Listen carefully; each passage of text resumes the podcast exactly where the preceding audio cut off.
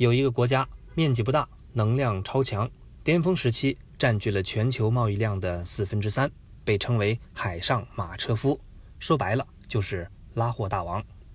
这个国家就是荷兰。世界上最喜欢说自己是一个自由平等的国家，你想到了谁？估计就是美国了，因为我们都是缺什么就喊什么口号的生物。但真正的自由国度都是用行动证明自己的。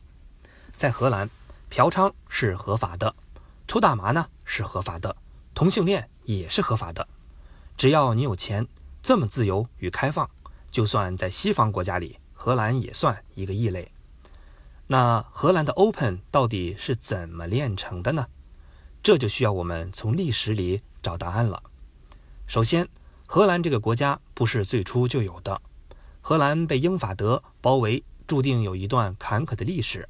直到1581年以前，荷兰都是其他国家的领土，罗马、法国和德国都曾经占领过这个地方，最后落到了西班牙手里。所以，荷兰就像小三儿一样。哪个男人强就被哪个抢走，但这个小三儿有点不一样，他很有独立的精神，不想靠男人过日子。于是，荷兰虽然资源匮乏，但他发现自己这里面朝大海，水路发达，是一个做生意的好地方啊。于是，荷兰人在海边捕鱼，开船卖到了欧洲各地，往返的时候再装满各地的土特产，回来转手卖掉，就这么倒腾，赚的钱呢不比其他大国少。所以，荷兰商人的地位比其他国家的商人高出很多。那个时候，每个荷兰人的脸上都写着“我要赚钱”。有钱了，却引来了西班牙的残暴对待。西班牙对荷兰进行暴政、收税和无情压榨。这下，荷兰人民受不了了。你占我土地可以，我忍了，但你绝不能把我辛苦赚来的钱都给弄走了。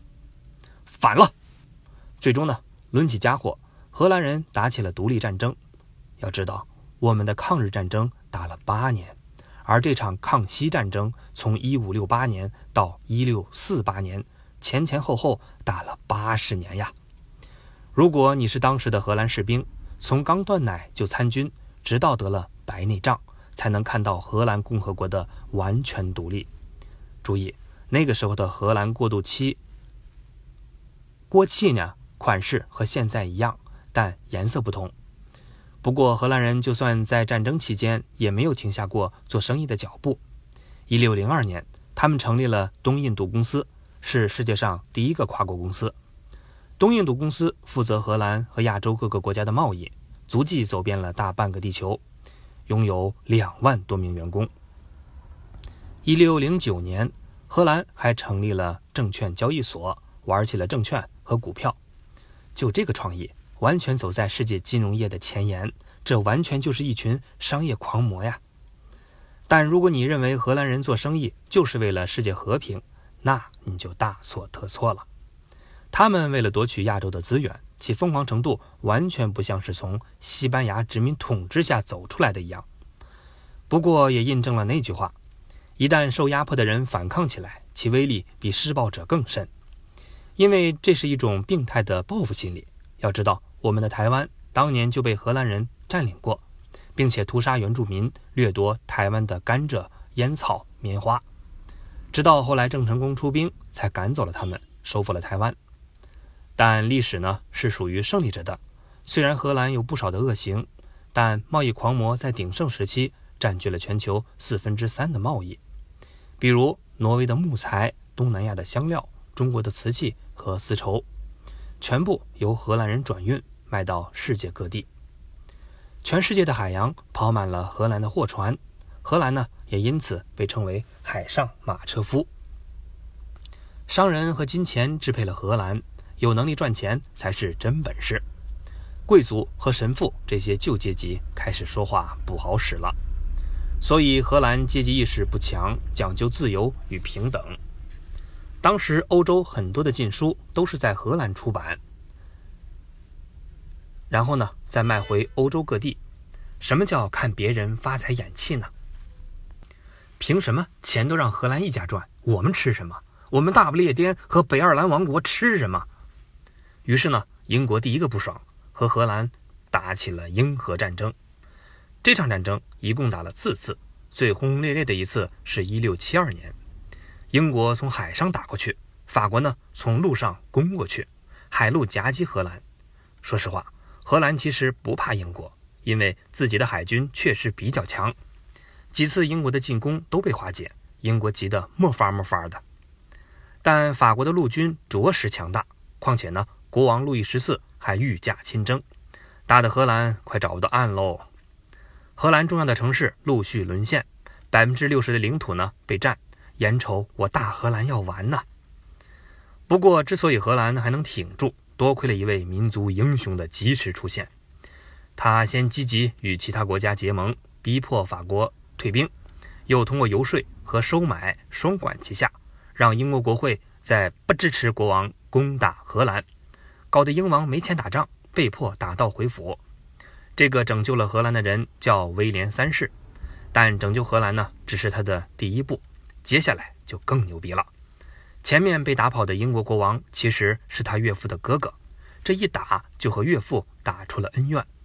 后来他的岳父继位英国王位，但因为治国无方，国会呢想要推翻他，威廉三世趁机就跑过去抢了英国王位。因为岳父在英国不得人心。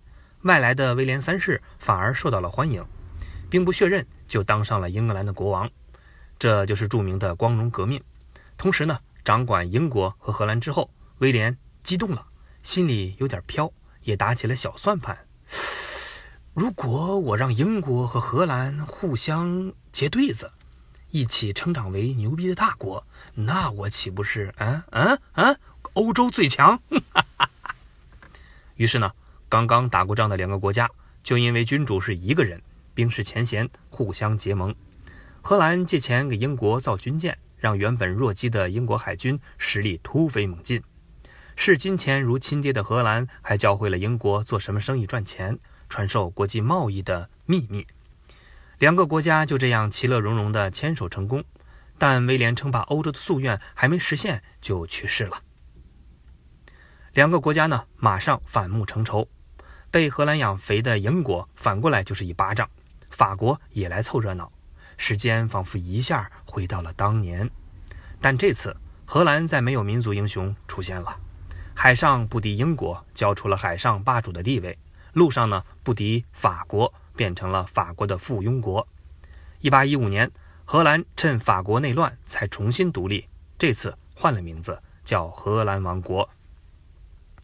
并且呢，一直沿用至今。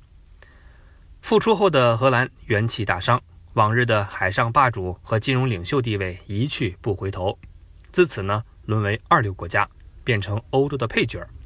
随后进入近现代，在两次世界大战中，荷兰都宣布中立，但第二次中立失败，被德国纳粹好好的占领了一番。不过好在倒驴不倒架，两次工业革命，荷兰没有掉队。紧跟欧洲大部队，积累了不少的底子。比如现在世界五百强前列的壳牌公司就是荷兰的。加上荷兰人骨子里自强不息的精神，依然让他们战后发展成了发达国家，人均收入呢全球前十。自古流传下来的自由平等思想，也让荷兰成为了世界上最开放的地区之一。但说实话，欧洲呢要论开放。谁能比得上希腊神话里的各路神仙呢？乱伦、近亲、人兽，那好，打住。那今天呢，我们就不说了。